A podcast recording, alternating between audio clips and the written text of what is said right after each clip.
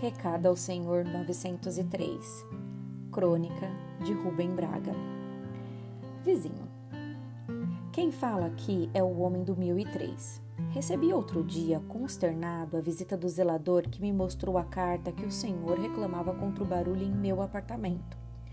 Recebi depois sua própria visita pessoal, devia ser meia-noite, e a sua veemente reclamação verbal. Devo dizer que estou desolado com tudo isso e lhe dou inteira razão.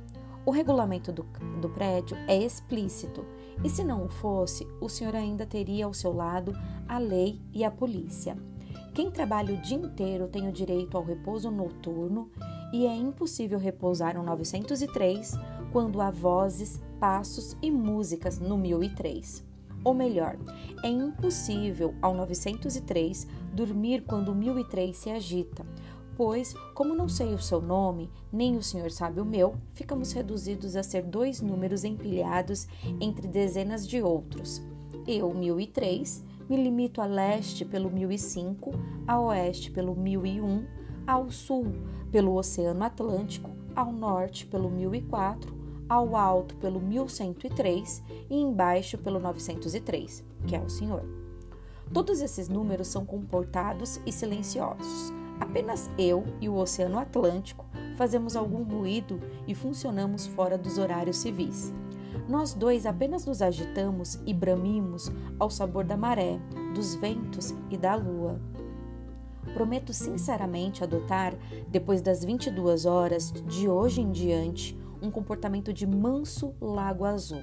Prometo. Quem vier à minha casa, perdão, ao meu número, será convidado a se retirar às 21h45 e explicarei. O 903 precisa repousar das 22 às 7 horas, pois às 8h15 deve deixar o 783 para tomar o 109 que o levará até o 527 de outra rua, onde ele trabalha na sala 305. Nossa vida, vizinho, está toda numerada e eu reconheço que ela só pode ser tolerável quando um número não incomoda outro número, mas o respeita, ficando dentro dos limites de seus algarismos. Peço-lhe desculpas e prometo o silêncio.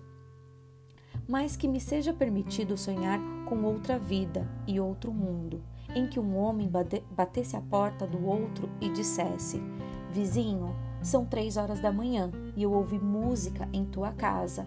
Aqui estou. E o outro respondesse: Entra, vizinho, e come de meu pão e bebe de meu vinho. Aqui estamos todos a bailar e cantar, pois descobrimos que a vida é curta e a lua é bela. E o homem trouxesse sua mulher e os dois ficassem entre amigos e amigas do vizinho entoando canções para agradecer a Deus o brilho das estrelas e o murmúrio da brisa nas árvores, e o dom da vida e a amizade entre os humanos, e o amor e a paz. Rubem Braga, Recado ao Senhor 903.